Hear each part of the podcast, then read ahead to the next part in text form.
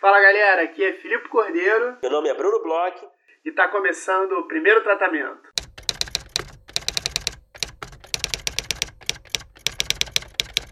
Fala Brunão, tudo bem? Olá, Filipe Cordeiro, tudo bem com o senhor? Tudo ótimo, Brunão, tudo muito bem. Como é que foi de viagem?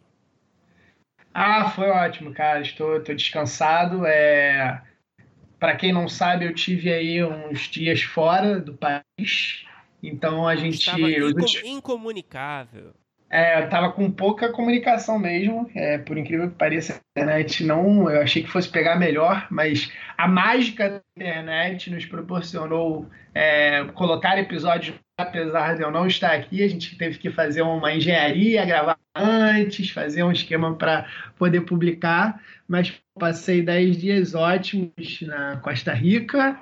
É, vi muito vulcão, Hum. foi muita praia. Tô renovado aí para a nossa temporada aí de podcast pela frente. Que bom, que bom que você voltou bem. Nós temos um episódio super especial hoje para comemorar o seu retorno. Mas antes disso, vamos falar do nosso apoiador do episódio de hoje. O episódio de hoje é um apoio do Bitcoin Sem Medo. Filipe, você é um usuário de Bitcoin? Bruno, eu sou um usuário ainda. É, eu, eu sou um cara muito antenado com Bitcoin. Conheço gente que, que já está usando Bitcoin há um tempo até, a gente até bem por conta disso. Mas eu sempre tive um pouquinho de medo, Bruno, de, de entrar nesse mercado das Bitcoins. Sempre fui meio cagão em termos de é, investir e gastar meu dinheiro com investimentos. Você já, já teve alguma experiência com Bitcoin, Bruno? Também não, também não tive. Eu também me identifico com a sua descrição aí. É, ouvi bastante falar, mas sempre tive é, desconhecimento sobre esse mercado, né? Que está crescendo cada vez mais. O Bitcoin Sem Medo foi feito justamente para pessoas como nós, Filipe. Né? O Bitcoin Sem Medo é um curso feito pelo portal Criptofácil, que é o maior portal brasileiro sobre Bitcoin, criptomoedas e blockchain. É um curso totalmente voltado para pessoas que, que desconhecem esse universo, que estão curiosas é, a, para conhecer é, as vantagens que elas podem ter é, no universo das criptomoedas. Né? Então, o curso ele, é um, ele serve como um guia é, para iniciantes, para pessoas em geral investirem com segurança no mundo das criptomoedas. É isso mesmo. O Bitcoin Sem Medo é um curso que é super interessante. Então, quando a gente começou a, a pesquisar, a investigar o assunto, eu fui lá no site do Bitcoin Sem Medo, bitcoinsemmedo.com.br, que é o, o site voltado para o curso. Fui também no criptofácil.com para dar uma olhada, para entender, né? É, sobre o assunto e, e, ver um pouco sobre é, todo esse mundo que é o das criptomoedas e me impressionou bastante, Bruno. Assim, é, é muito legal ver que existe todo um mercado é, lá no, no site, vale muito a pena. Fica o convite para as pessoas darem uma olhada no bitcoinmedo.com.br, porque ele explica muito bem como que as bitcoins chegaram no momento que estão hoje. Então a gente fala aí de 10 anos de, de criptomoedas sem nenhum ataque de hacker que tenha acontecido até hoje. Então, assim, cada vez mais é um mercado que mostra segurança e que está sendo absorvido pelo mundo todo, por uhum. governos, por grandes empresas, é, por investidores, por é, pessoas comuns, é, uma forma, um, dinheiro que ele é, é, trocado sem as taxas exorbitantes de bancos e governos, etc., com muito mais velocidade, com muita segurança. Mas, ao mesmo tempo, é um, é um lugar com muita informação, muita informação nova. Então, certas coisas que parecem super simples, tem certas coisas que parece que é só falar assim, ah, vai lá investir em Bitcoin e tudo, tá tudo certo, e realmente não é.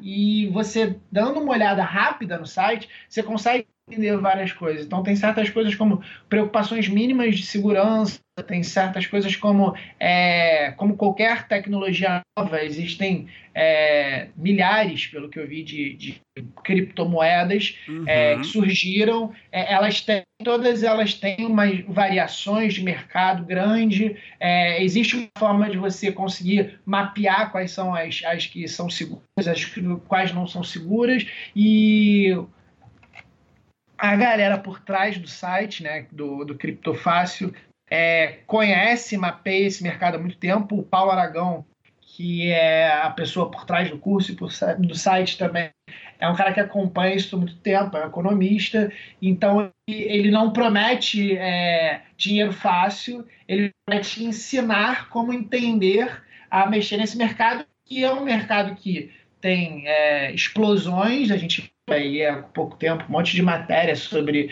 é, valorização enorme, impensável da moeda, tem explosões de dinheiro, tem gente que fez muito dinheiro, ganhou muita grana, mas também tem momentos de baixa e tal, então ele não, ele não te vende o, o, poço de ouro no final é. do arco-íris. Ele te vende informação para você poder investir, para você ter mais ou menos segurança, como qualquer outro investimento que existe. Ele é arriscado, tem mais ou menos riscos, tem mais, tem formas de você poder saber como é que você vai investir seu dinheiro para ter segurança e para ter lucro e, e vou te falar mais uma coisa.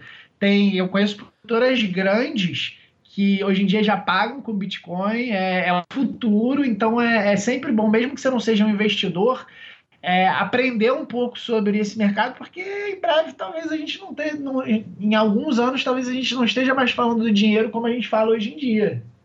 Exatamente, o futuro já chegou.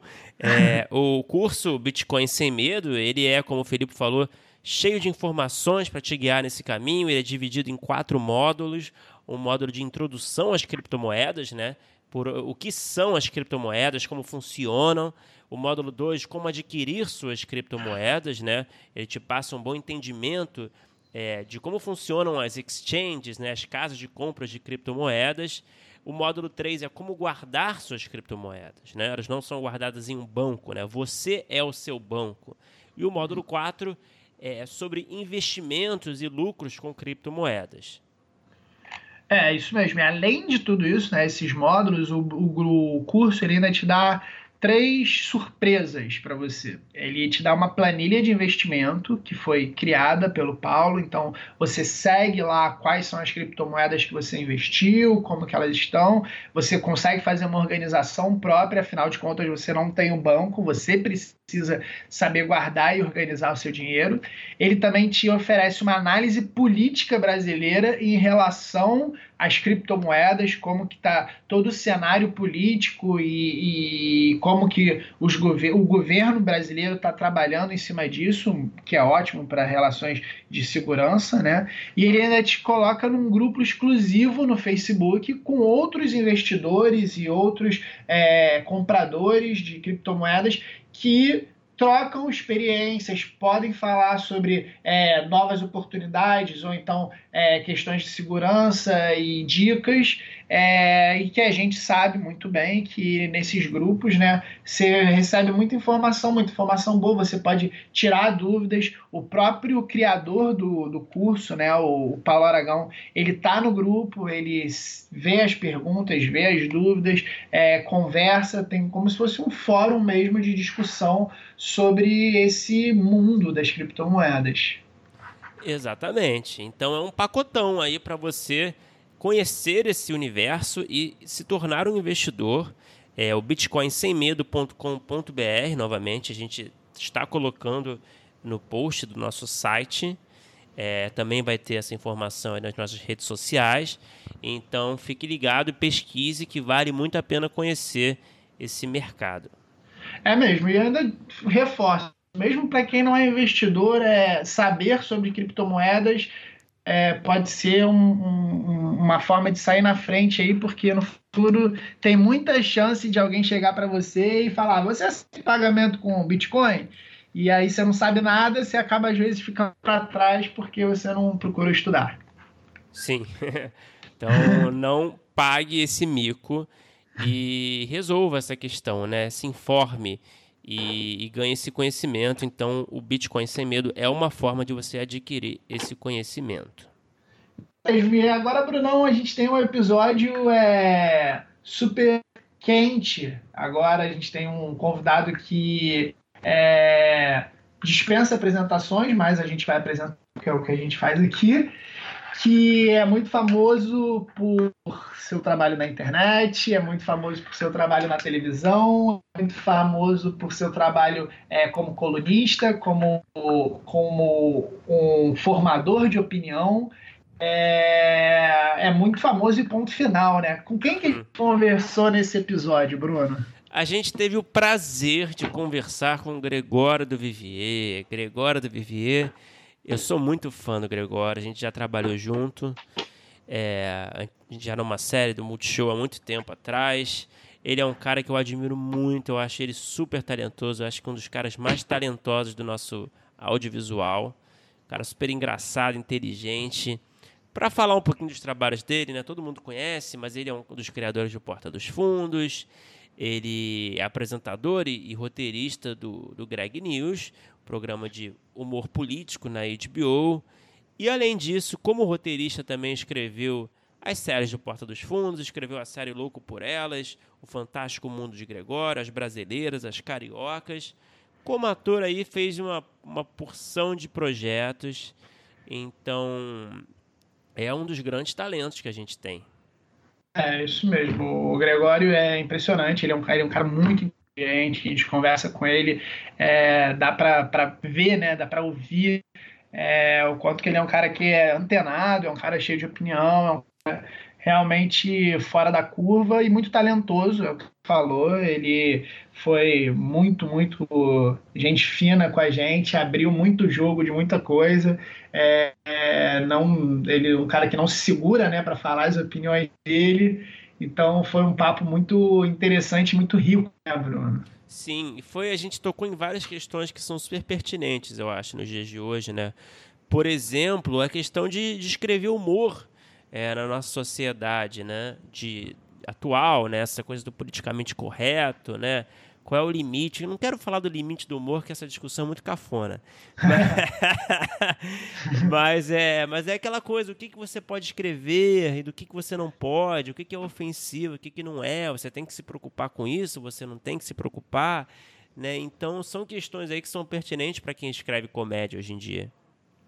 É, mesmo. E ele é um cara que produz pra caramba, é um cara que tá aí, é, acaba de estrear a terceira temporada do Greg, é, tem dos fundos aí bombando e é, e é um episódio que mesmo eu tendo acabado de voltar de viagem de ter gravado antes, ele parece mais quente a cada dia que passa. Sim, exatamente. E eu queria aqui compartilhar, antes de a gente começar o episódio, eu queria compartilhar um fun fact aqui. Posso? Ó, oh, por favor, a gente adora fun fact. É uma trivia, né? Eu sei que a galera gosta, eu adoro trivia. É a seguinte, a trivia, não tem nada demais, mas eu acho que é, é sempre legal uma trivia. Um tempo atrás eu jogava, alguns anos atrás eu jogava futebol com o Gregório, a gente fazia parte do mesmo grupo de pelada, a gente jogava ali no saudoso Carioca Futebol Clube, no Jardim Botânico, no Rio de Janeiro, onde agora é uma Smart Fit.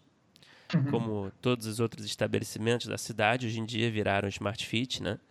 Mas a gente jogava nesse clube, uma pelada com uma galera ali, a gente fazia parte desse mesmo grupo. É uma pelada que a gente chamava de UEFA Losers League, né? Por conta do nível baixo é, do talento do futebol da galera. Enfim, certo momento, uma parte dessa galera abandonou o futebol de quarta e foi jogar na quinta, no mesmo lugar. Né? A gente não tinha entendido por quê, mas o Gregório fazia parte desse grupo que foi para quinta-feira. Né? Então houve uma, ali uma, uma fragmentação da pelada.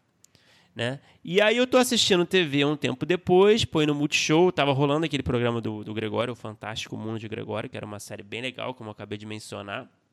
É, no Multishow, uhum. onde os personagens faziam versões de si mesmo, né? O Gregório fazia uma versão dele mesmo, né? O protagonista da série.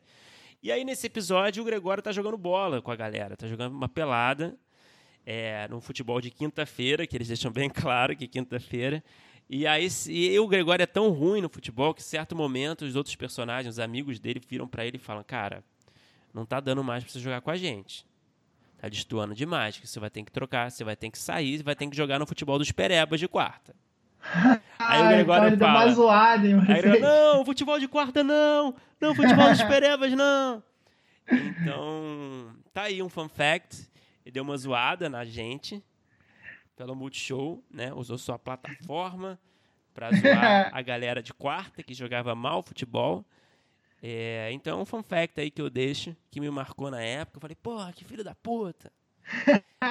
mas, mas ficou tudo bem, foi super. Uma coisa é vocês dizerem, né, que vocês são a EFAS Losers e outra coisa é no Multishow jogar na cara de vocês que ele fugiu do futebol dos perebas, né? Exatamente. Então, mas a gente está bem resolvido hoje em dia. Todos que faziam parte desse futebol de quarta já resolveram bem isso. Não existe mais esse futebol. é, não sei se isso colaborou, talvez. Mas esse episódio colaborou, mas a gente está bem resolvido com isso. Mas é um fun fact aí que eu deixo aí para o nosso público. Se alguém curtiu, não sei, mas deixei. Tá ótimo. Vamos escutar aí o com o Greg, que foi muito bom.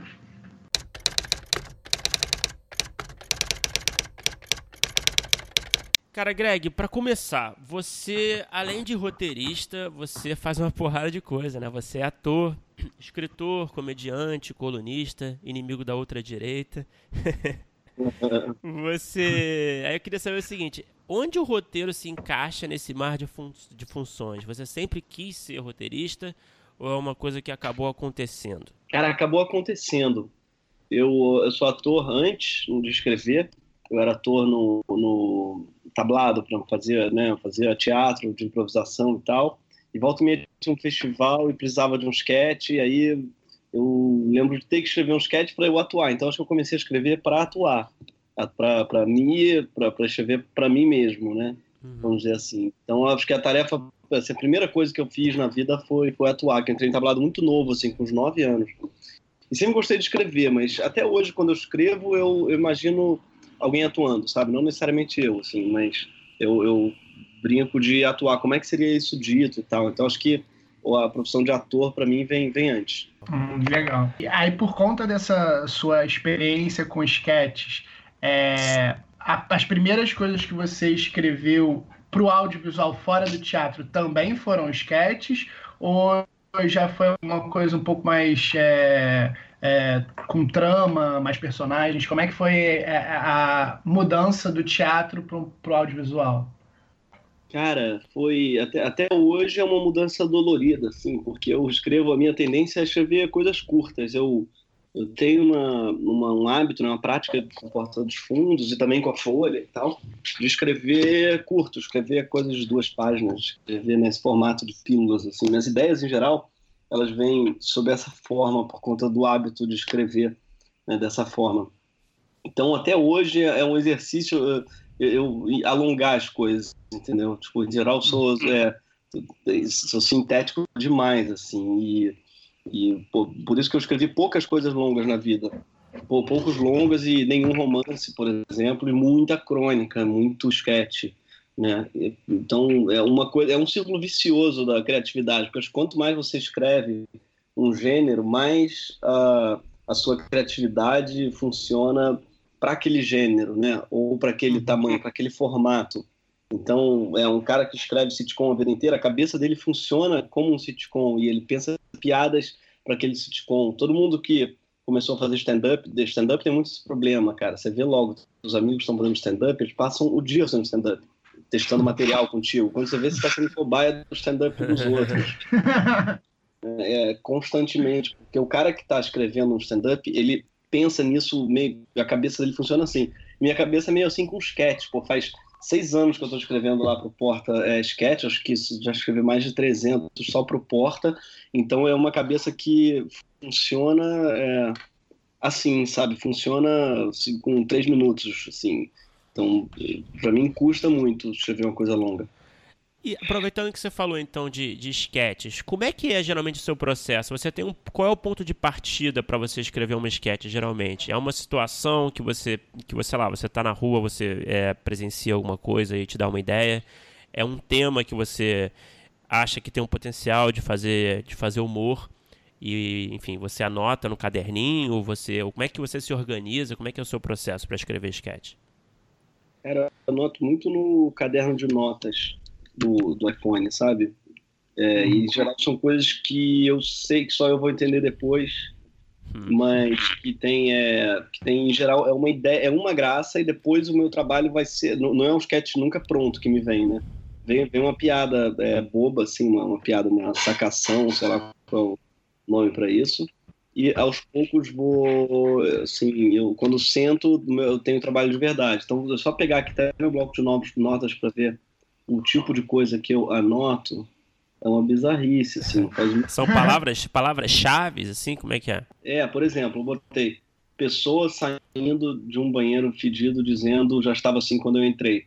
Aí é, eu lembrei que isso daí é uma situação que pode ser, era engraçado, não, é sozinho, pessoa sozinha em casa, saindo no banheiro fedido, dizendo. Tá, sim, uma pessoa que é tão habitual a gente dizer, cara, tá foda o banheiro quando a gente sai e tá fedido, que a pessoa diz isso quando está sozinha em casa. Mas só tem ela e o marido. Aí isso daí um sketch do Porta, por exemplo. Mas só tem uma frase, é, depois eu desenvolvi. A mulher começa a dizer que, não, na verdade, desculpa, eu tenho um amante. Ela prefere dizer que ela tem um amante que estava com do que dizer que ela é responsável por aquele objeto deixado no, no vaso. E aí o marido fala, ufa, que bom que você é amante. Por um momento eu achei que você fizesse isso.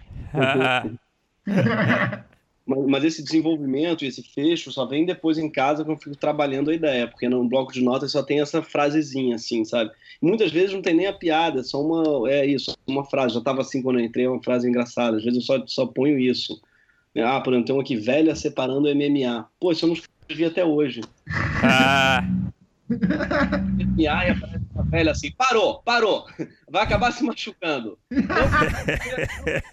começou. Não quero saber. Sabe, muito grilada com a porrada, assim, por exemplo. Aí escrevi um aqui, só, escrevi só Mendigo Elitista, que é um sketch que também rolou, que é o Mendigo do Leblon, que eu imaginei o Mendigo do Leblon muito bolado com os mendigos novos chegando de outro bairro, dizendo antigamente não, palhaçada. o cara come só aceita qualquer coisa, come a Bibis, come sabe o que, meu amigo, aqui é Leblon, porra, sabe? Tipo assim, Depois mendigo... que abriu o metrô. É, exatamente, o mendigo puto com o metrô, mendigo, o mendigo querendo morar em Portugal, sabe? Outro dia eu vi um tweet do mendigo que não comia carboidrato. Foram servir uma lasanha pra ele e ele ficou puto, não quis. é muito bom, cara. É um puta sketch também, cara. Não tem nada low carb, não? Será que você tem? Sou vegano. Sem glúten. Hum, total.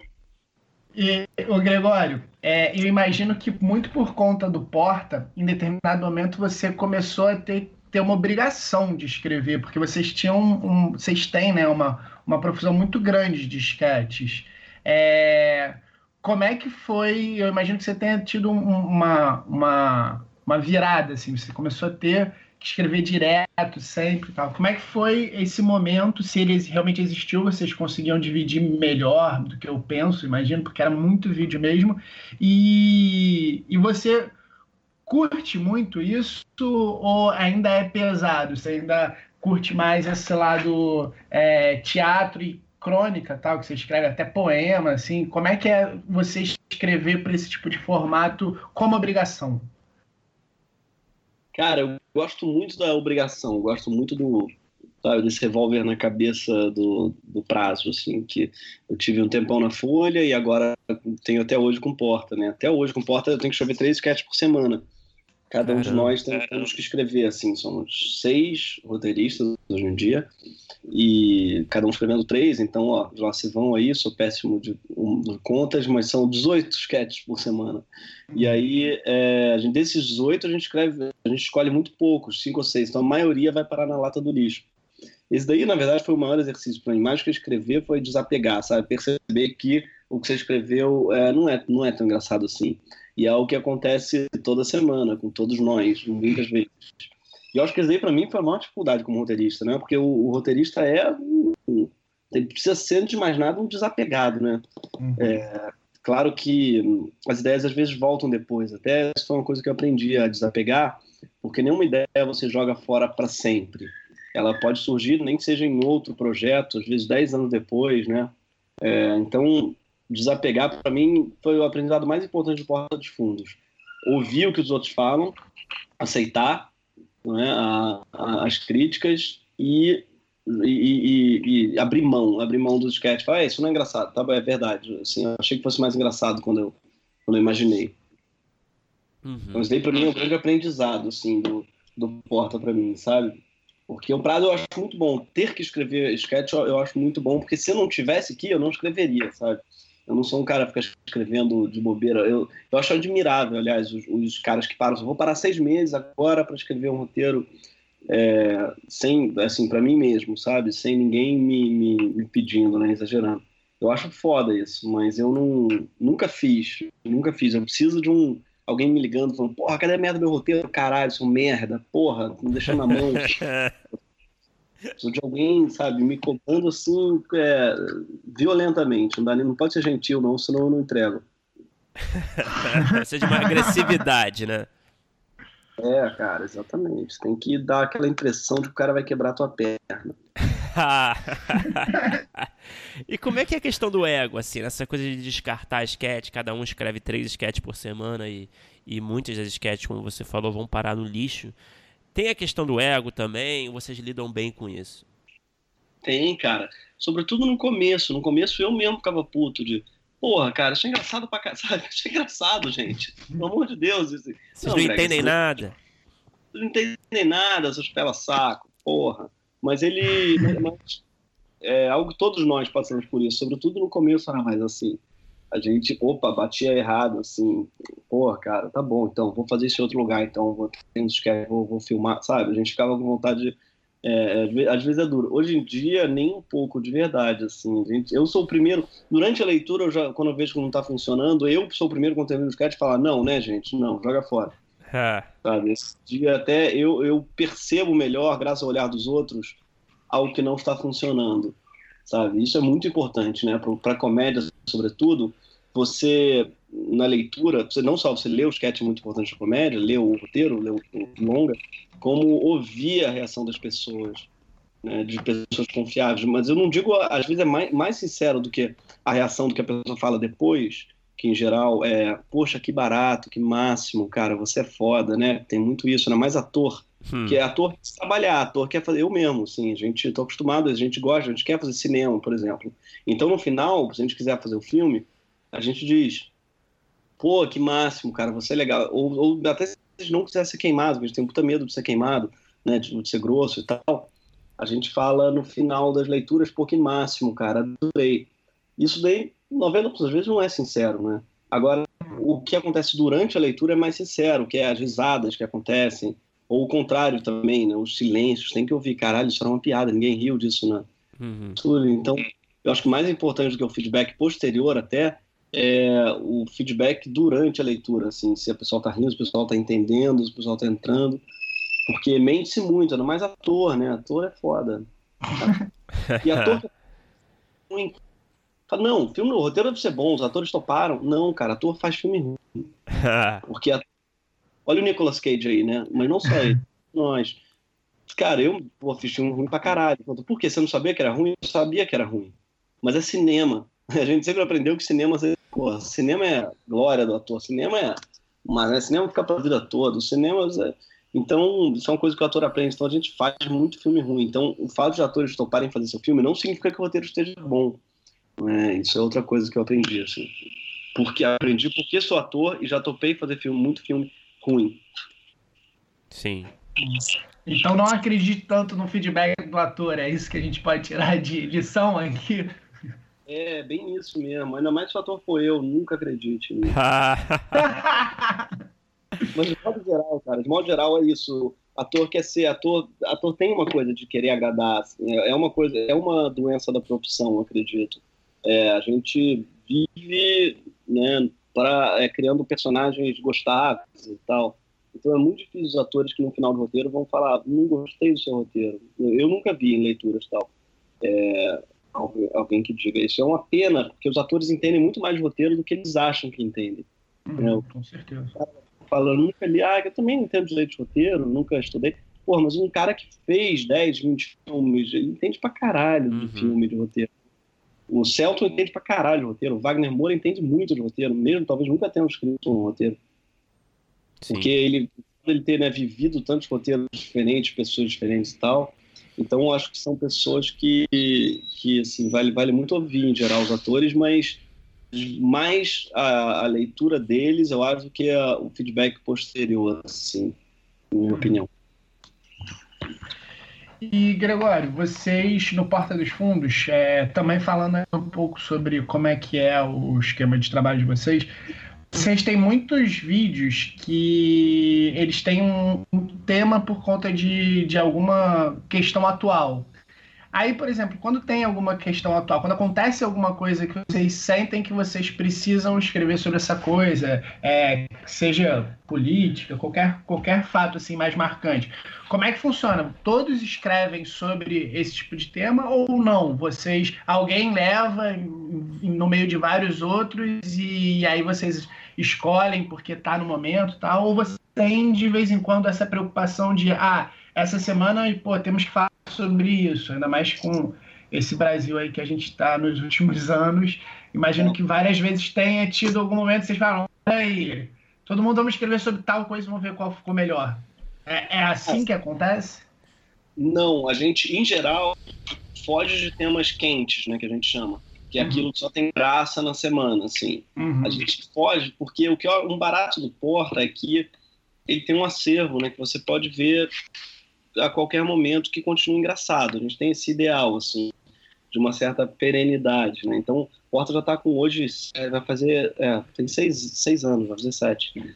É, e tem vídeos de 2012, 2013, a, grande maioria permanecem engraçados, porque a gente evitou falar do que estava rolando na época, assim, do fidget spinner ou da, sei lá, né, do que, assim, coisas ainda mais específicas que às vezes parecem muito engraçadas na semana, mas envelhece rápido, né? Apodrece um pouco, assim, esse humor da semana. É... Mas em compensação, às vezes a parada é tão forte que a gente não resiste. Agora, a gente nunca, a gente nunca bifa, tipo assim, caralho, tá acontecendo isso, a gente precisa falar sobre isso. Porque até ah, tem um, um outro dado que é o Porta tem um certo tempo de produção. A gente não, não faz coisa tipo liga uma câmera e vai, né? Um, um roteirista tem que escrever, a gente tem que provar, tem que entrar em produção, tem que depois editar, tem toda uma fila dos sketches sendo editados. Então meio que dá uma quebrada nisso quando tem um vídeo quente. Então tem que ser realmente tem que valer muito a pena, né? E hoje em dia com Twitter e com é, o Instagram e as redes sociais, gente, aliás, como tem gente brilhante nas redes sociais, é, muitas vezes anônimo, né? muitas vezes só tem um avatar, você não sabe nem quem é, fazendo piadas, tipo, brilhantes. Fala, caralho, essa piada é perfeita, com o que, que esse cara trabalha, né? É, ele não é roteirista, ele não é, onde é e muitas vezes não, é um moleque de Sorocaba que fez um tweet perfeito sobre o assunto. Então, é, você está competindo com isso também, né? Quando você fala da atualidade. Você está competindo com esses gênios anônimos da internet que muitas vezes fizeram a, a piada sobre o assunto melhor do que você. Uhum. Uhum. Mas o Greg tem um pouco disso no Greg ah. Ah, é verdade. O Greg tem total. Não, o Greg News é, é, totalmente quente, assim, a gente... É, não, eu perguntei mesmo do Porta, mas é, aproveitando, mas no Greg News é completamente diferente, então, a questão. É, isso, não, o Greg News é completamente diferente. O Greg News é quente mesmo, assim, a gente faz um programa para aquela semana, sabe? E é até, eu acho que fiz o Greg News um pouco para é, botar as coisas que não cabiam né, no, no Porta, assim, porque o Porta, além da atualidade, ele não é político literalmente. Né? Uhum. Ele é político no sentido que tudo é político. A gente faz, a gente bate no conservadorismo, na igreja, no, a gente faz, faz humor político lato senso, assim, a gente não bate especificamente no ministro da, do ambiente, que é a favor dos mineradores, a gente não faz algo, sabe, tão, tão endereçado, com um destino, um alvo tão certo quanto o Greg News. E o Greg News é, é, é isso, assim, é porrada, né? É um humor de, de, de, de porrada, um humor de bater no tema, numa pessoa a fundo. Então, nesse sentido, são lugares bem diferentes, são piadas bem diferentes, né? É, e o do Greg News tem essa liberdade de poder não só bater num tema atual, como também usar o próprio vídeo, né? São piadas, em geral, muito calcadas em vídeo ou numa imagem exposta, num dado ou numa notícia. É humor sobre fatos, vamos dizer assim. E embora seja humor, claro, tem, tem alguma tem alguma tem alguma não tem bastante criatividade. De modo geral está restrito a coisas que aconteceram. Volta e meia até a gente tem uma piada boa mas putz não cabe nos fatos a gente não faz ela. Tem um bordão que é malditos fatos. Hum. Que, que, a gente joga muito fora, coisa, por exemplo, quer zoar, sei lá, Ah, não, é da mesma caverna que a Marina Silva está esteve nos últimos quatro anos, zoando que a Marina não sai, não, não, não faz nada. Uhum. Aí uma jornalista, é muito bom, tem uma equipe mista de humoristas e jornalistas. O jornalista falou, Greg, cara, dá uma olhada nisso, porque a Marina fala sobre tudo, só não dá uma projeção. E aí ele foi ver, realmente, cara, ela ela tá tweetando sobre qualquer assunto, reforma Previdência, sobre tudo nos quatro anos, mas em algum lugar aquilo não reverbera. Agora é sacanagem dizer que a mulher sabe? Então a gente tem em algum lugar uma fidelidade com, é, com o que aconteceu. A gente não, não, sabe? A gente, e isso é bom, os jornalistas não deixam os humoristas fazerem isso. Volta meus humoristas que, ah, falar, mas a piada é boa. E tem, uma, tem um jornalista ali que fala, não, pô, nosso nome tá aí nessa merda, não vamos, né? A gente precisa a gente ter o que aconteceu. É, isso é super importante também para o conceito do programa, né? Para credibilidade também, né? Com certeza, né? É... Claro, a gente lugar, assim, nesse entre lugar, né, do jornalismo e do, do, do humor. E, e, como é que funciona o processo Greg News? A gente já conversou com algumas pessoas que trabalharam, que trabalham no Greg News, a Renata Correia, o Arnaldo Branco, né? É, mas a gente queria ouvir a sua perspectiva. Você participa, você faz a redação final, certo? Além de apresentar, claramente, você faz a redação final é, você também participa ali da, do, do, ali da parte inicial da, do processo. Você, obviamente, imagino que deve, deve escolher também os temas, né? Enfim, fala um pouco da sua participação aí na, no processo criativo do Greg News. Da minha, então, a gente tem uma primeira reunião que é na quarta-feira, a gente grava na terça, uhum. o que é um pouquinho, levando em conta que o programa sai na sexta, mas é o mais perto que a gente conseguiu porque o, a HBO é nos Estados Unidos e o programa tem que ir, tem que voltar, tem que legendar para os outros países da América Latina. Tem, tem, um monte, tem todo um processo que acontece que tem, tem esses três dias aí. Então, terça a gente grava. Quarta, a gente já está pensando no programa seguinte. O programa da semana seguinte. A gente senta e define qual vai ser o, o tema. Uhum. Tem várias pesquisas antecedentes. Porque agora vai começar a temporada os jornalistas já começam a pesquisar.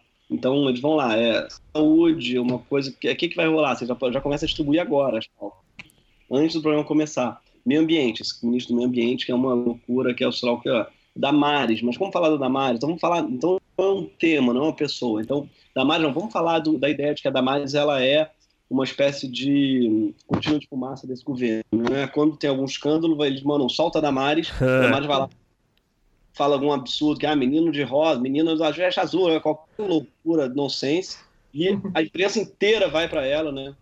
E de repente o Flávio Queiroz, ou sei lá. Mas você acha que é realmente. É uma curiosidade minha, assim. Você acha que é coordenado mesmo? Eles têm essa, essa genialidade de coordenar um negócio tão estúpido assim? Cara, eu não acho que não é tão coordenado assim, do tipo solta Damares, né? brincadeira, mas que a função dela ali no governo é essa, eu acredito que sim. Porque não pode ser outra, no sentido que se for, ah não, porque ela é conservadora, tem conservadores melhores no Brasil, sabe? Uhum. Tem, ela, ela não agrada nem a galera conservadora true, porque ela não é exatamente conservadora, ela raptou lá a criança indígena, ela... Não, ela, eu acho que a função dela nesse governo é o espetáculo. E é algo que o Trump já tinha inaugurado, assim, né? o, o criar o, um espetáculo ali que suplante qualquer escândalo. Então uhum. tem isso no livro Fear do Trump que é muito bom, né? O livro lá o jornalista ficou investigando e tal. Quando descobrem aquele negócio do uh, Grab Her by the Pussy, uhum. é, fala, mas você tem que ir para televisão pedir desculpas. O, o, o Giuliani que fosse televisão pedir desculpas, a cúpula do Partido Republicano queria que ele renunciasse o vice dele, Mike Pence, queria que ele renunciasse.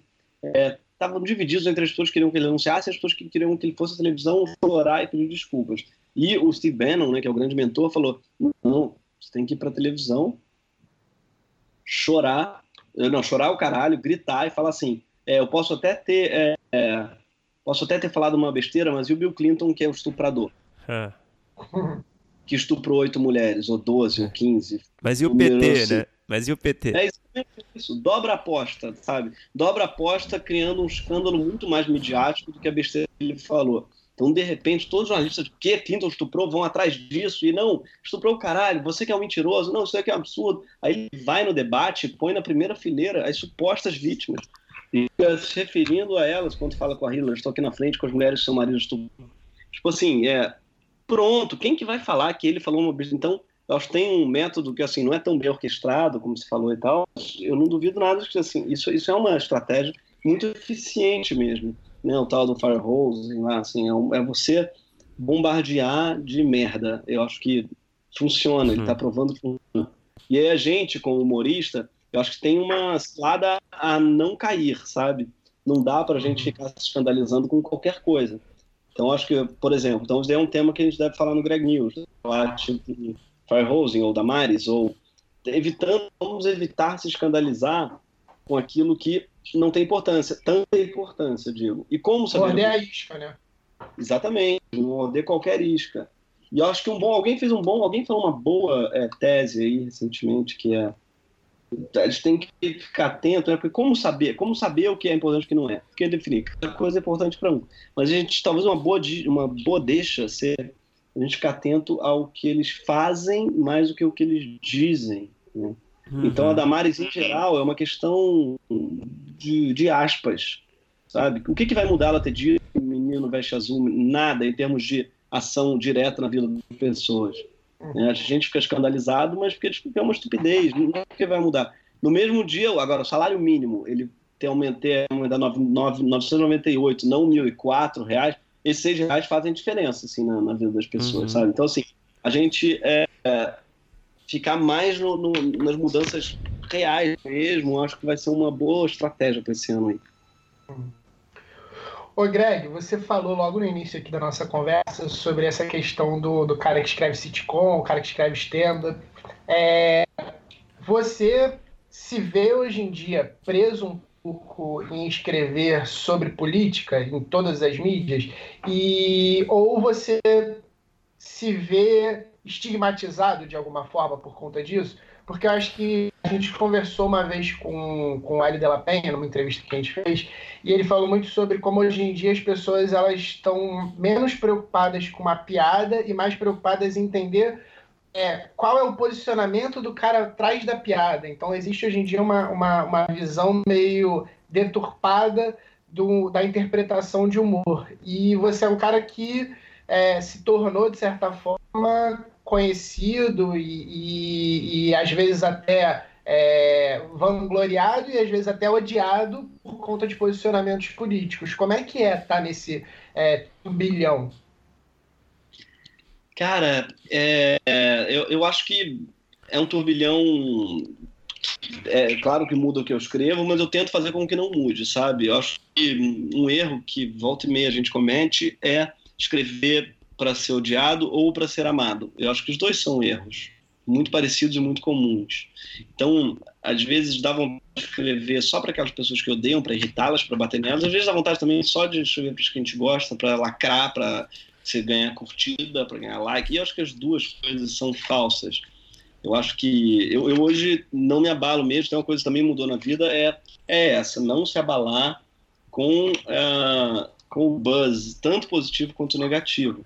E por que, que você se abala com o negativo? Por que você se abala com o positivo? Assim, só, só, só fica bolado quem é xingado na internet, né? quem escreve para ser amado. Porque se você não quiser ser amado quando você posta uma coisa, foda-se que você está sendo odiado. Você não escreveu para você quiser. Você escreveu porque você queria dizer alguma coisa, não é que você achava relevante. Então essa escravidão do like é muito ruim para quem escreve, cara. É, é o que a gente foge ao máximo do Porta dos Fundos né? E é o que eu fujo também pessoalmente, tanto nos onde, onde quer que fosse, sabe? Buscar as claques é, óbvias é, é, algo muito ruim. Porque, por exemplo, se eu subo num palco é, cheio de gente eu grito qual é a bola da vez, não é mais fora Temer, é talvez Lula livre ou fora Bolsonaro, não importa fora Bolsonaro que vai entrar um montão, não importa fora Bolsonaro por que agora, quando, o que, que vai acontecer um fora Bolsonaro, numa plateia cheia, vai ganhar aplausos. Uma plateia, eu digo, minha, sabe? Uma plateia de pessoas que vão me ver. E isso, e, o que, que quer dizer isso? Um fora Bolsonaro? Nada, nada. É uma espécie de escroque para uma plateia, sabe? É. Uma, é uma agrado fácil. Então, essas palavras de ordem, esses memes mesmo, é, memes no sentido original da palavra, assim, não necessariamente o nosso humorístico, mas memes no sentido de uma informação que viraliza. Né? É, essa, essas palavras de ordem, eu acho que é algo a gente fugir, assim, porque elas não causam nada além de um aplauso, uma risada passageiros de um lado ou uma vaia e um ódio também passageiros do outro. Então tem tentado trabalhar com, acho que a narrativa possibilita isso. O sketch, por exemplo, ele não é tão obviamente partidário e mesmo a gente no Greg News sendo partidário, porque a gente é pra caramba, a gente tem tentado uh, criar narrativas mais tridimensionais, sabe, do que uhum. e assim muitas vezes desagradar aos dois lados, como aconteceu, acontece mil vezes, né? A gente é, assim, tem foi o programa sobre o Lula que a gente fez, os petistas odeiam de morte, assim, porque hum. Porque a gente fala que óbvio que o Lula está metido com empreiteira, por que, que ele estava recebendo presente de é, empreiteira já aposentado, sabe? Pô, por que, que, que deu, ou por que, que fez um governo mesmo do PT tão pró-banco, tão pró-empreiteira? Por que ele fez um governo tão, é, mesmo assim, tão, é, como é que se diz, promíscuo com, com entre o poder público e as empreiteiras, os bancos e tal. Então, os petistas odeiam. Pergunta se os bolsominions amam o vídeo. Claro que não, porque também nem vão ver a minha cara falando isso. Então, mas eu, eu acho que existe existe um meio termo de uma coisa e outra de gente. Eu não estou dizendo que os dois são iguais, não, tá? Com certeza não. Sou mil vezes mais o Lula do que o Bolsonaro. Eu digo isso, inclusive no programa. Mas mesmo os dois não sendo iguais, tem algo no público, não neles, que às vezes é parecida. É a adesão imediata a algumas palavras de ordem e a rejeição imediata a outras palavras de ordem. Uhum. E então, as pessoas têm fugido da adesão imediata, sabe? De, de, desses grupos, assim, que eu acho que é ruim, não acrescenta nada. As pessoas que veem um programa para que eu repita o que elas acham, sabe? Não, não nos interessa esse público mesmo. Assim. O ideal é que seja um programa que diga novas coisas, não que, uh, que repita e reitere as coisas que você já estava antes. Uhum. É, o Greg, o, o Amos Oz, né, o escritor, ele diz que o humor é um antídoto muito importante contra o fanatismo, né? É, eu queria saber, na sua experiência com o Greg News principalmente, você concorda com isso? Você acha que o humor que você faz no Greg News consegue combater de alguma forma? Eu sei que é difícil, tá? Mas consegue ajudar nesse combate ao fanatismo de alguma forma? Pô, eu gosto muito do Amos Oz, gosto muito desse livro aí que você citou. É, eu acho que o humor realmente é um puta antídoto pro ódio e ele fala uma coisa bonita, o Amos Oz, que é bonita, que é o fanático é um sujeito que carece de curiosidade, uhum. certo? Ele diz, eu tenho que, ah, eu vou matar, tenho que matar todos os árabes. Se você pergunta para ele, todos, todos, todos, todos, já, quem vai fazer isso? O exército? Não tem exército para matar todos. Ah, todo mundo, eu matar. Se você matar, você iria na casa de um árabe, abrir a porta, você vê se é árabe, se for árabe, você mata. Ele, mato. Tá, e se você ouve depois de matar o choro de uma criança, o que, você faz? Você vai lá e mata ela também? Ou você deixa porque é uma criança porra, aí o cara começa a ficar puto e fala, pô, você, ele dizia, mas olha, você é muito, o cara quando começa a ouvir isso, diz, nossa, como você é cruel pro, pro escritor que está fazendo essas coisas. Mas porque o que acontece é que ele nunca as tinha imaginado. O fanático é um sujeito que carece de imaginação mesmo. Ele não, ele não chega a imaginar a distopia que ele gostaria de implementar. E para isso serve a ficção, sobretudo. Para emprestar a imaginação aos fanáticos, sabe?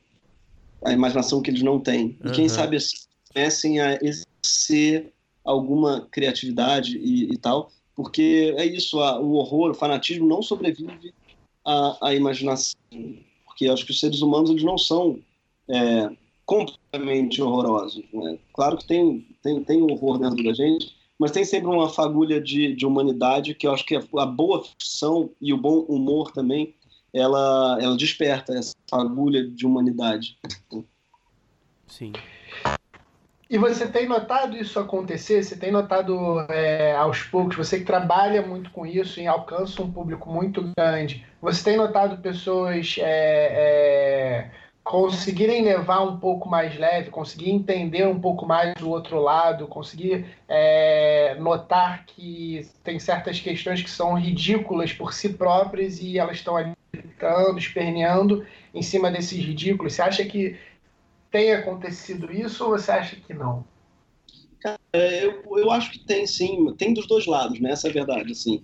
Tem a gente, muita gente diz para mim, cara, obrigado, você me ajuda a, a, a, atravessar esses tempos sombrios e tal, seu programa me ajuda a atravessar, né? Essa, é um companheiro, porque acho que o humor também é isso, é uma espécie de companheiro, é um humorista, um palhaço, é alguém que, que não só te faz ver coisas, né? mas sobretudo ele te dá as mãos e diz, olha só, a gente está no mesmo barco, eu acho as mesmas coisas que você, eu vejo a identificação, é né, uma coisa muito central no humor.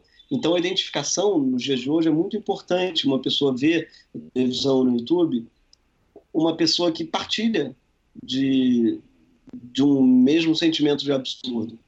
Isso daí é uma das funções do humor. Mas algo que a gente tem que lembrar também é que o lado lá também tem muito humor. Nós não somos os humoristas versus os sem graça. Inclusive, eu diria que na esfera política, o lado lá tem muito mais humor. E eu acredito, inclusive, a isso a vitória do Bolsonaro, em grande parte.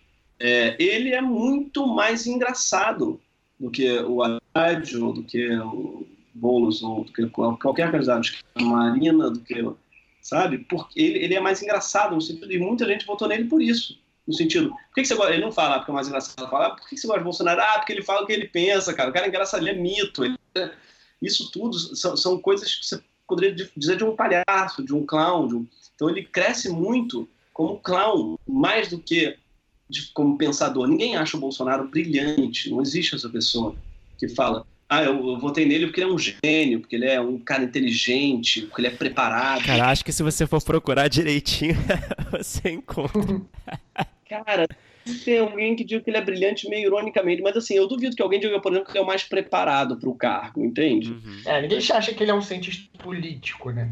É, é assim, talvez, claro, você tem razão, tem maluco para tudo, mas eu acho que ele no campo justificativa do voto, se tivesse, sabe, justifique seu voto, é muito difícil que alguém botasse assim, porque ele é mais preparado para o cargo. Como diriam os candidatos de esquerda, talvez eu diria sobre a Haddad, que ele é o mais preparado ele na justificativa, porque ele é o mais qualificado. Bolsonaro não é, mas ele vangloria disso.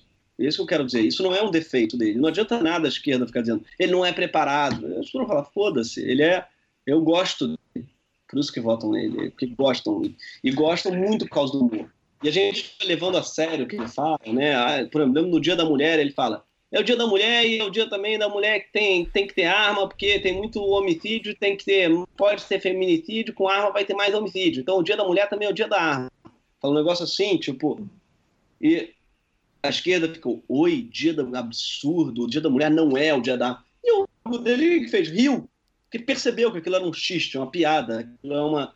Então, a gente, no meio da esquerda, tá meio se levando a sério, levando ele a sério demais, e se levando a sério demais, e a gente ficou meio com uma postura de tio velho, é, de acadêmico que fica assim, olha, você cometeu uma imprecisão, hum. porque a gente assim, isso não tem graça, você não deveria estar rindo disso, pois feminicídio é um assunto sério, sabe? A gente ficou meio como é, moralista no sentido do humor e eles ficaram zoeiros. A direita ficou zoeira, que era uma pauta a princípio de esquerda, né? A esquerda inicialmente ela é mais é, irreverente e a esquerda, talvez por ter ficado um tempo no poder, ficou reverente, ficou uh, assim engessada, acadêmica, sabe? Espiana, no sentido assim, um povo da USP que estudou sociologia ou ciência política, ou sei lá o quê, e sabe da importância das palavras. Então, vamos tomar cuidado ao usar as palavras, pois as palavras podem ferir. Sim, isso daí ficou, a gente ficou meio assim na esquerda. Enquanto a direita está falando de mamadeira de piroca e está falando, olha o Olavo de Carvalho. O sucesso do Olavo de Carvalho é proporcional à quantidade de palavrão que ele usa. Ninguém no Brasil leria um filósofo se não tivesse só falando de cu e buceta e maconha. Uhum. É por isso que ele. Ah, porque o sucesso estranho do Olavo de Carvalho, um filósofo fazer sucesso no Brasil, mas é um pornógrafo, por isso que ele faz sucesso. É, ele não tem um tweet que não seja sobre cu maconha ou buceta e é por isso, então o sucesso dele é isso, é um sucesso humorístico, sabe? É, é, é isso que, que, Então a gente, tá, eu acho que a gente tem que lembrar disso, sabe? Que a esquerda chegou lá muito, a direita chegou lá muito por causa do humor e a esquerda também tem se esvaziado muito, na minha opinião, pela falta de humor. Uhum. É, eu vou aproveitar que você disse isso e fazer um link com uma pergunta que eu queria fazer. É que eu acho que é pertinente esse assunto. É, sobre o politicamente correto na, na comédia, no humor. Né? É, a gente está vivendo esse momento, né? Que tem um. A gente a está muito mais consciente, né? Como roteiristas de humor, no caso, né? Do que, que é ofensivo, do que, que pode soar é, pejorativo, algum grupo, alguma minoria e esse tipo de coisa que eu acho que é super relevante, super importante, né? E eu queria saber a sua opinião. Você acha que isso, apesar de ser essa consciência nossa, apesar de ter seu valor muito grande, você acha que ela atrapalha o resultado da comédia? Você acha que ela atrapalha a comédia em geral? fato de a gente se levar muito a sério. Da gente, da gente ter essa coisa do politicamente correto e da gente sempre se preocupar, ah, essa piada vai ofender alguém, essa piada vai bater em alguém, que a gente. Você acha que isso atrapalha? Ou você acha que isso não é um problema no resultado? Cara, eu acho que tem, tem um meio termo, sabe? Porque, em geral, esse papo fica muito entre pessoas que acham que o mundo tá chato, porra, perdeu a graça, hoje em dia eu não posso nem mais falar crioulo. Assim, então, um lado tem isso, tem, tem esse lado, e do outro lado também tem pessoas que dizem, tipo, eh, se uma pessoa se ofendeu, essa piada é crime de ódio, sabe? Uhum. Tem, tem um pouco você cometeu o crime de ódio. E eu também não gosto nada disso.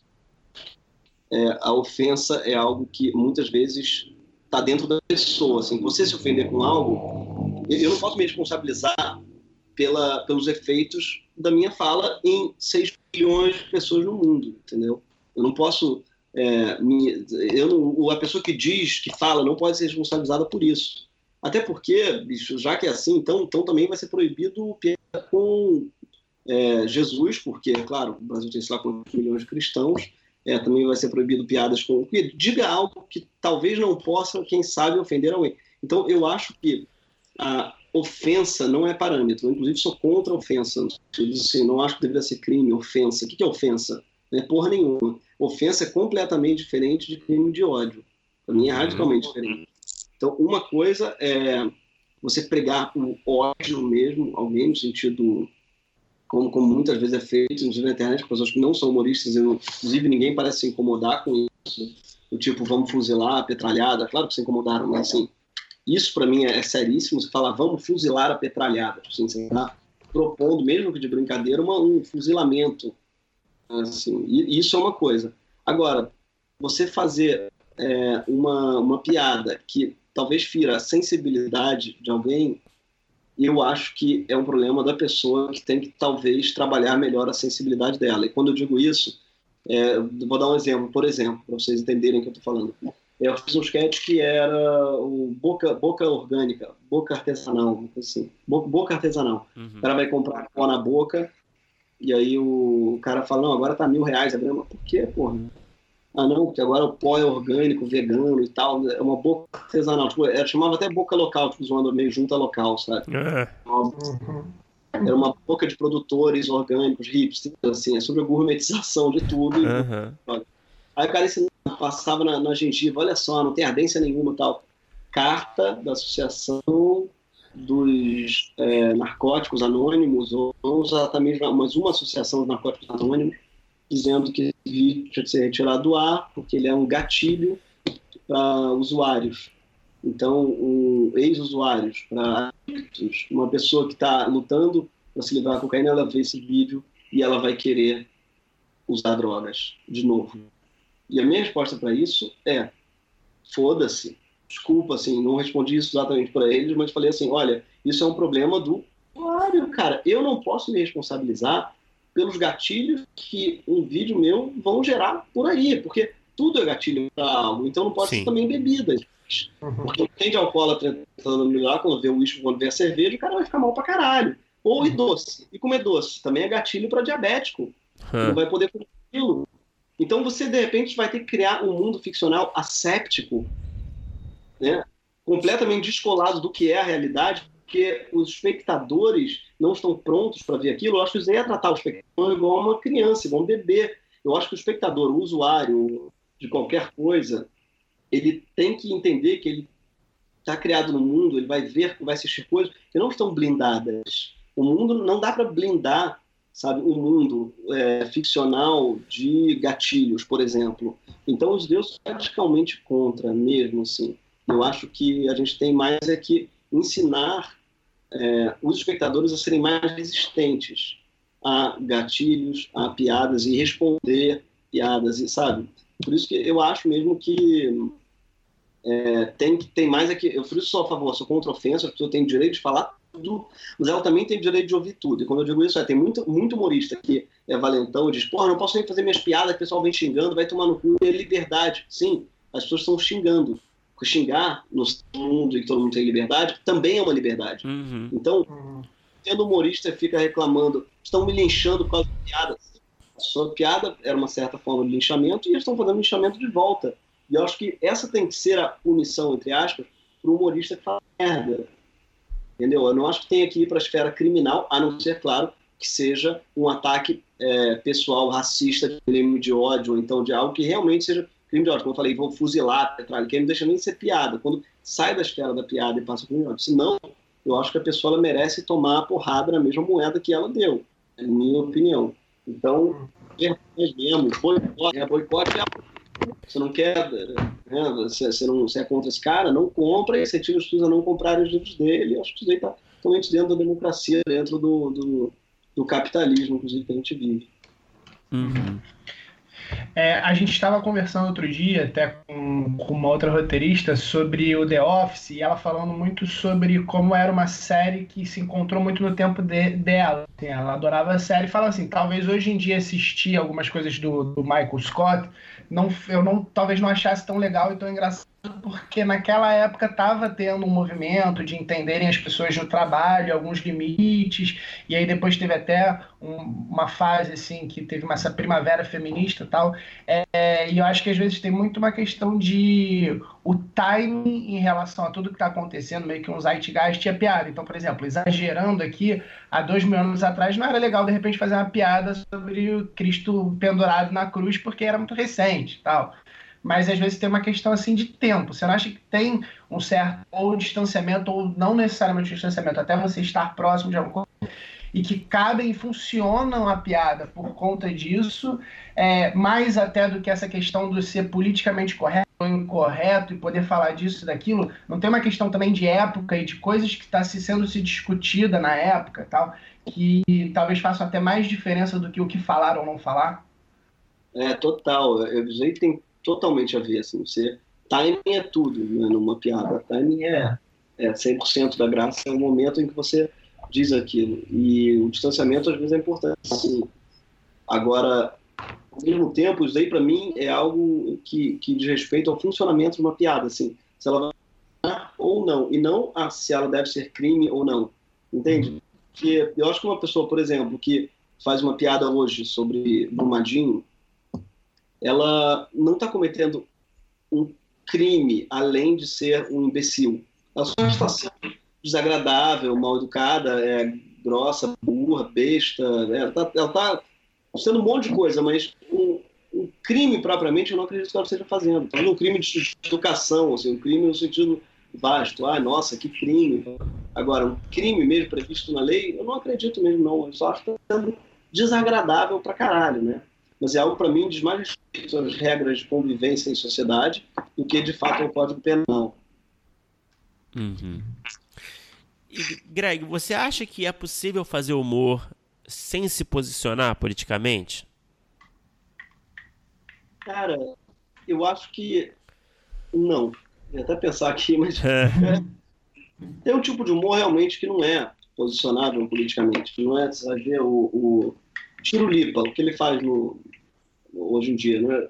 É algo não é, não é, não é posicionado politicamente, você vai pensar, ele é um palhaço, no sentido antigo da palavra, um palhaço de circo, né? Uhum. Um cara que caras e bocas e você ri da cara e da boca que está fazendo.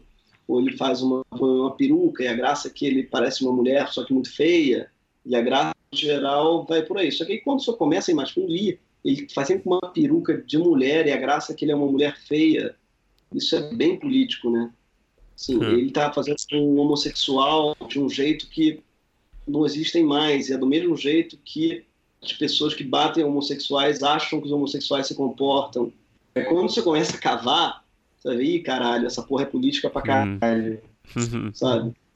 Quando você, é, sempre que você, você diz documentos não políticos, você começa a cavar ali, você vai vendo que o cara é muito político, brother, que ele está sendo político o tempo inteiro, sabe? É, por exemplo, muito comediante não se mete com político, se mete com marca. Uhum. E é o que eu não entendo, né? Porque se você não se mete com política, ah, não, porque política é muito sujo, não dá para confiar em ninguém. Vou fazer propaganda do supermercado Guanabara, sabe? Tipo assim, porra, né? Caralho, você, então você vende a sua adesão. É igual a Helena Paz fez um vídeo no Instagram falando assim: olha, eu não vou dizer em quem eu voto, nem dizer em quem você tem que votar, porque eu não entendo nada de política, dando uma alfinetada nos, nos artistas, sabe? Uhum. Que falam. E eu não vou ficar aqui dizendo o que está sendo, o que, que não tem, porque eu não sou rainha da verdade, e eu não entendo bastante, então vou deixar vocês escolherem, porque eu não acho que o artista sabe mais do que ninguém. Então, eu não vou por um lado, nossa, as pessoas aplaudem, falam, mas que humildade. Sim, mas você fala o que a pessoa tem que consumir em termos de shampoo, qual é o, a pasta de dente que ela tem que usar. Você estuda a pasta de dente, se você é dentista ou não. O que acontece? A sua opinião ela é vendida. Então, como ninguém te paga para falar sobre isso, você não vai falar. Como te pagam para falar de pasta de dente, você faz. Então, esse é o parâmetro né, do artista em geral, que não é político, é um parâmetro mercadológico, é um parâmetro financeiro né, o assunto sobre o qual ele vai falar ou não. E política, realmente, do ponto de vista financeiro, falar de política é muito. Percebe que os artistas que mais falam de política são também os que não fazem publicidade. Uhum. A publicidade não se interessa. Sim.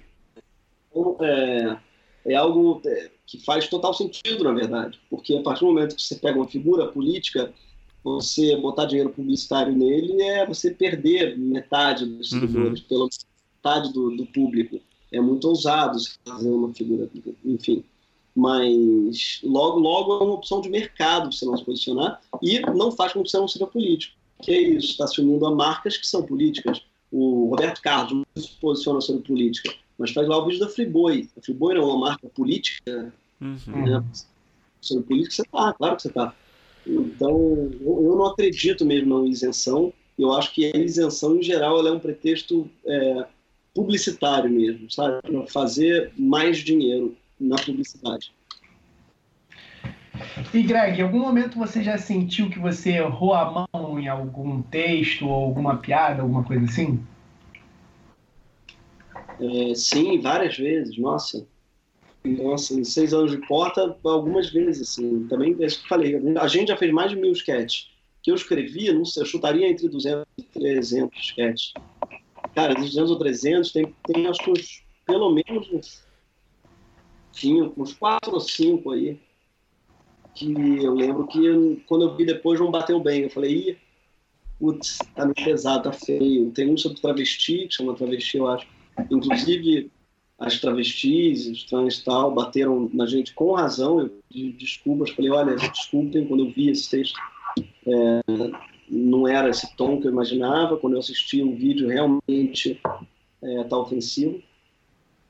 Mas sinto muito, peço desculpas se não vai se repetir. Vou trabalhar na minha vida para melhorar, mas a gente não apaga vídeo. E não apaga vídeo por um preceito, assim, uma cláusula nossa importa, que é assim, apagar é esconder, certo?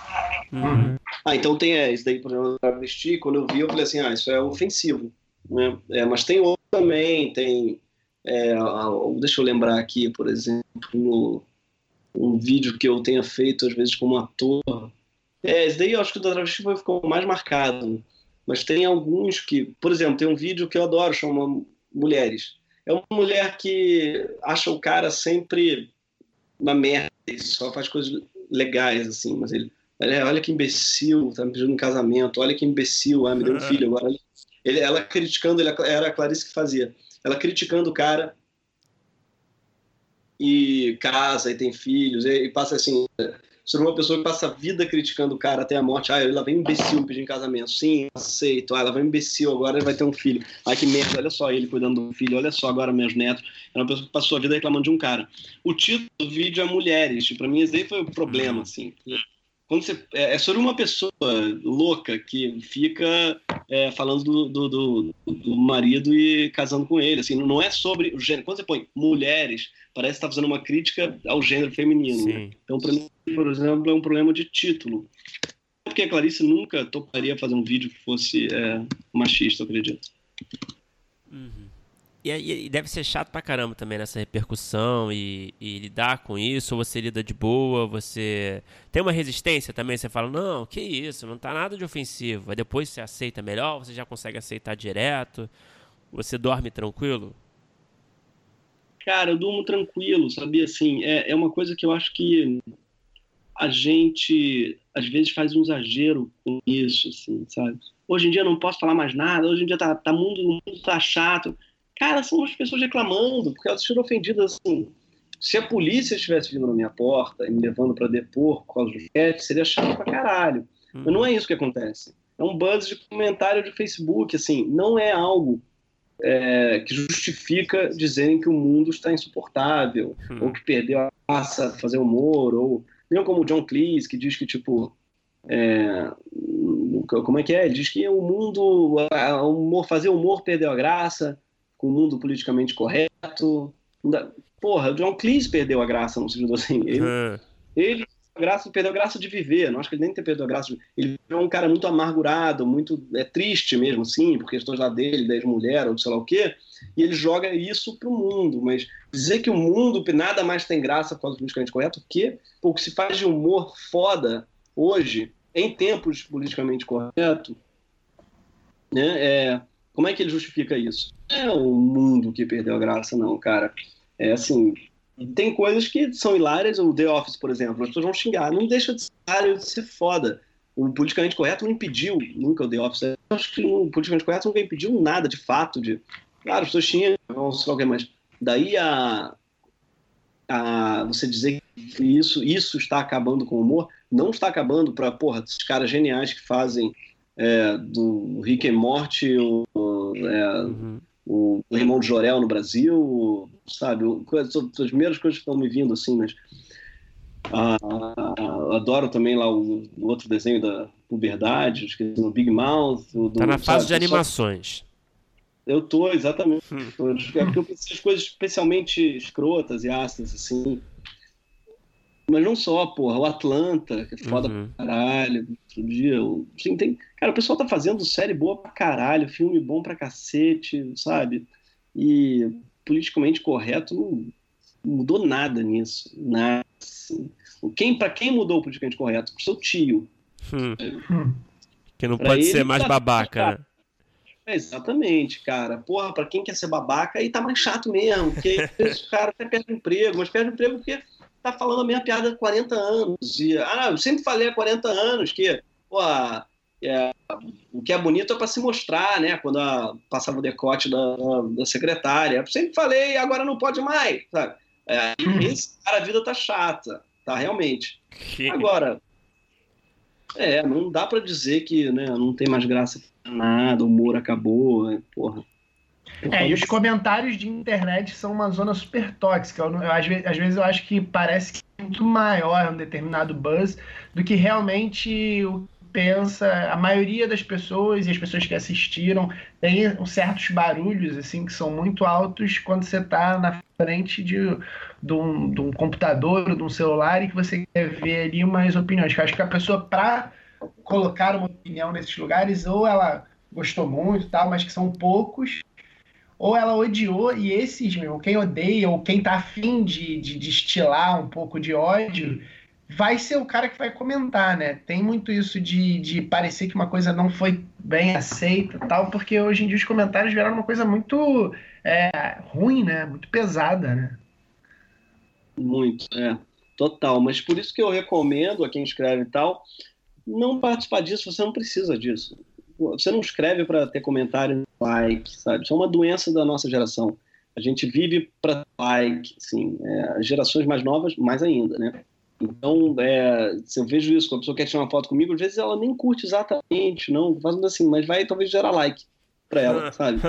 Ela, ela vê em mim uma fonte de likes. E eu vejo isso na, nos, nos tweets também, pessoas numa num desespero por like ali, postando uma e é claro, isso nos contagia também. Eu já fui essa pessoa, eventualmente às vezes ainda sou, mas eu acho que é algo muito ruim. E às vezes quando a gente escreve um roteiro, a gente tem que fugir disso ao máximo, cara, porque é um negócio que vai demorar, o mundo vai mudar. Você, pô, ninguém escreve um roteiro em menos de um ano, né? Assim, então é, você vai pensar no like de quem, das pessoas hoje, nas, então você fatalmente, você, obrigatoriamente, você tem que se conectar com uma esfera mais profunda do seu ser. Não sei que é muito cafona essa frase, parece um life coach aqui. Mas se conectar com alguma coisa que você é, sabe, profundamente, você acredita, com alguma coisa que está lá no, seu, no fundo do seu âmago, porque senão você vai ficar querendo agradar uma claque que mês que vem já não vai mais estar sendo agradada por isso, sabe? Uhum. Greg, a gente tem um bloco final que a gente faz sempre com, com os roteiristas com quem a gente conversa. É, são algumas perguntas que a gente faz para todo mundo. Então, vamos lá. É, primeiro, qual o melhor roteiro que você já escreveu, na sua opinião? Pode ser, pode ser qualquer coisa. Pode ser um sketch, um curta, um longo, um episódio de uma série.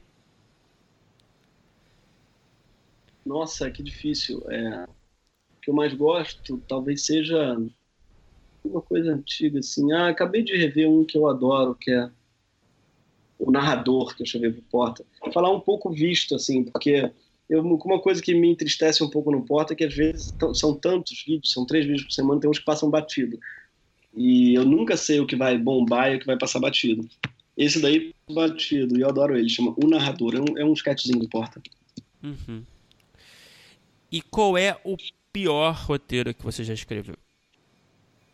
Putz, aí são tantos, calma aí. Hum. É, eu vou falar de um aqui. Pior roteiro que eu... Ah, não, eu já escrevi um roteiro de longa péssimo. eu escrevi com a com o compromisso de não ser acreditado hum. e o escroto me creditou. pois é, rapaz. O nome do filme, como é que é? Eu até esqueci, cara. Eu esqueci essa bosta. Calma aí, calma aí, vou lembrar, vou lembrar. É os. Puta. Concurso público, vamos passar no concurso público, uma merda assim.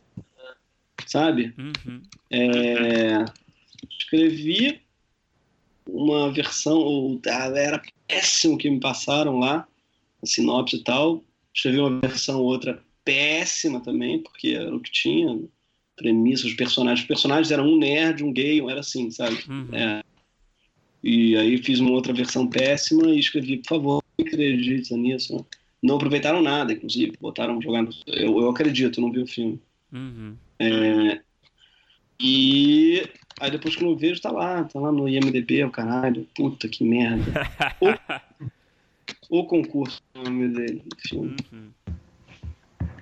E, Greg, qual é o, o produção audiovisual, qualquer formato, nacional, estrangeiro, é, pode ser sketch, pode ser longa, pode ser série, que você assistiu e que você queria ter escrito ou queria ter participado, pode ser programa também, que você queria ter participado da escrita de alguma forma, ou ter tido a ideia, ou ter escrito junto. Já assisti na vida? É. Ah, sim, é brasileiro, americano, tanto faz. Tanto faz, tanto faz. Uma coisa que você assistiu e você falou, caraca, eu queria ter feito isso, eu queria ter escrito junto. Uma coisa que assim, você olhou e falou, putz, eu queria ter feito isso. Pô, todos os filmes do, do Charlie Kaufman, uhum. né, com certeza. Tenho muita inveja dele. Spike Jones também, sou muito fã. É, é, todos no Brasil, eu gosto muito da. É isso, o pessoal da TV Quase está mandando muito bem irmão Jorel do. É, lá do. É, crítica, não, questão, caralho, esqueci totalmente o nome do programa ótimo lá Sim, deles. O Choque, né? Choque, exatamente. É, o que mais? Eu acho que o pessoal do. Tem, a gente tem feito umas coisas muito interessantes, cara, por aqui, eu acho, assim. Eu gosto do que ele. Eu acho que tem uns caminhos, sabe, para o cinema brasileiro novos, assim, maneiros. Que eu vi outro dia que eu achei bom. O ah, o Lobo Atrás da Porta, do Coimbra, acho interessante. O Kleber Mendonça Filho também eu vejo e falo, puta, é sempre, sempre interessante. Né? Sempre foda. Ah, o pô, Mais Caro, tenho muita inveja dele, viu o filme dele. Tá, na, tá em Sundance lá. Uhum. Divino Amor, pra caralho, muito bom, muito bom. Fiquei com vontade também de ter escrito aquilo. Nossa, bela lista. É, é bela lista, não falei pra caralho. É, e para terminar, Greg, qual é a ideia que você tem, ou um roteiro que você tem ali desenvolvido, ou, ou simplesmente ali que você, que gostaria de escrever, que você, já tem alguma, é, um embrião da ideia, enfim, que você gostaria de realizar um dia, que você sonha em realizar?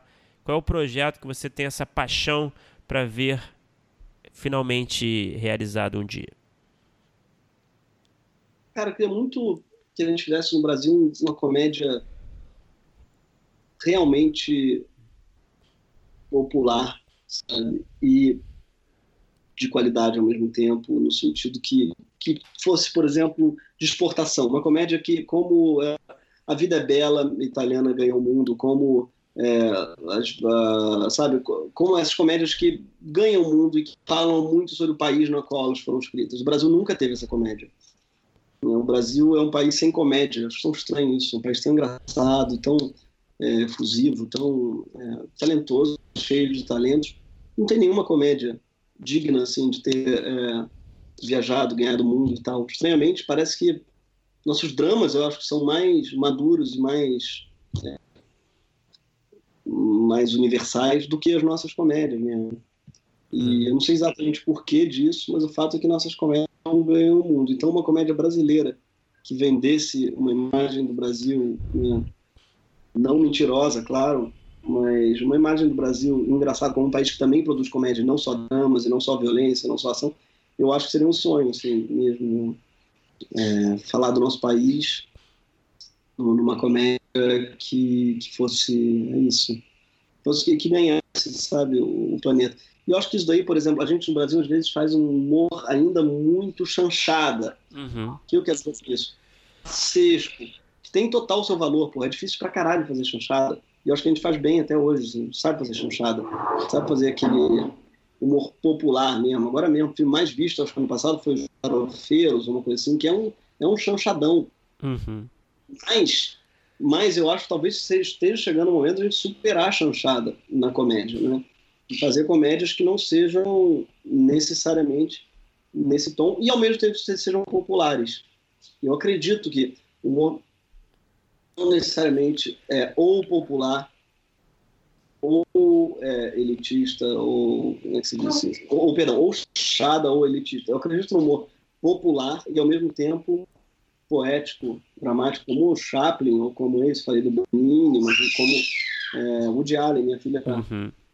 e, ou sabe eu acredito Billy Wilder, pô, Billy Wilder é popular e engraçado e é, sofisticado no sentido bom da palavra, né? Então, sonho com isso para o Brasil, assim, que a gente faça comédias à altura uh, do, do, nosso país e, e, dos nossos dramas e das nossas, é, da nossa literatura, que eu gosto muito tal, mas nossas comédias talvez ainda estejam é, aquém, eu estou falando de cinema, acho que série, televisão, é, internet, modéstia parte, a gente faz, eu acho que com muito afinco e tem uma indústria já quase disso e faz, a gente faz funcionar. Agora, os longas, especialmente, é que eu, na minha opinião, ainda não. Salvo, claro, tem exceções, a gente faz muito bem. Jorge Furtado é um cara que eu amo, que uhum. faz, o João Falcão e a Adriana Falcão eu acho sempre brilhante. Eu tô falando dentro da esfera da, da comédia. Tem, tem gente muito legal fazendo, mas é isso. Eu acho que a gente ainda não fez, não sei o que vocês acham, mas não fez ainda um, um grande filme de, de comédia brasileiro. Uhum. É, concordo, compartilho do mesmo sonho que você tem. Bom, estamos torcendo aí para um dia é, aparecer essa comédia aí que preenche esses requisitos. É, Greg, muito obrigado por conversar com a gente, cara. Foi, foi maravilhoso. Obrigadão, cara. Foi muito bom o papo. Valeu, cara, adorei também. Pô, prazerzaço. Vou ver o que os outros que falam. Bem que vocês falaram gente pra caralho, né? é. Nossa. A gente tá, tá fazendo uma coleção aí. Muito legal, cara, muito legal. Parabéns mesmo. Precisa, porque, pô, a gente fala pouco. Pra mim, um dos problemas da coisa da comédia no Brasil é, é esse, sim. A gente dá pouco tratamento mesmo pros roteiros e pouco tratamento para os roteiristas, sabe? A gente sabe pouco quem eles são. É pouco ser roteirista no Brasil é uma tarefa muito ingrata mesmo, uhum. no sentido que pô, os projetos todos partem de produtores e eu já acho isso ruim. É difícil você ter um roteirista que escreve um filme e depois vai captar para filmá-lo. Em geral, você tem um produtor que tem dinheiro e encomenda um roteiro para um roteirista, um diretor. Então, eu já acho isso ruim. Acho que tem que ser invertido, porque você não tem boas histórias para captar, você tem um dinheiro primeiro chamando histórias que vão ser feitas em geral a toque de caixa e mesmo quando não são, são feitas com muitas restrições, porque você já tem o elenco às vezes antes de filmar. Então você já tem um elenco, você já tem. Para mim é um problema, por exemplo, o filme do Porta dos Fundos, que eu não gosto nada. É, a gente hum. tinha que fazer um filme com um elenco, a gente tinha 10 pessoas. Como é que você faz um filme para 10 atores com papéis relevantes, esses 10 atores, sabe? É, isso é muito difícil. E além disso, com uma data para filmar que era logo depois, porque tinha um dinheiro que tinha que fazer. Então, um filme que teve 4, 5 tratamentos, quando eu acho que um filme, para ficar legal, tem que ter 15 a 20, né? Lá, tratamentos.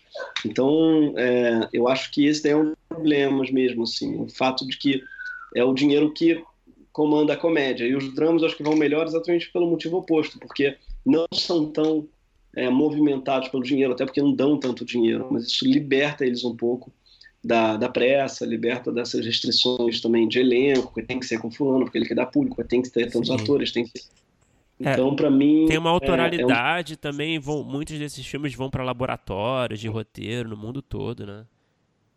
Tem todo um cuidado né, no roteiro. Tem um cuidado que a comédia não tem, porque até hoje tem, tem uma. Por isso que eu acho que é tão bonito profissão do roteirista, porque ela não é reconhecida. Assim, é. Até hoje tem assim, uma ideia de que o roteirista de comédia ele não precisa.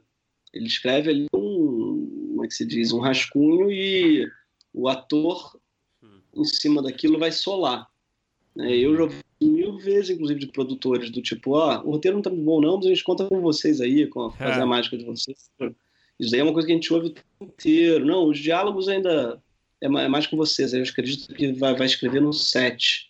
Cara, isso eu já é. ouvi mil vezes. E, porra, é, nunca vi assim, um filme sair bom assim, sabe? Claro, tinha lá, tinha o Caçavetes, que fazia um filme meio com, com, improviso. Eu adoro improvisação. Mas era improvisação em cima de um negócio muito trabalhado, muito bem urdido, né?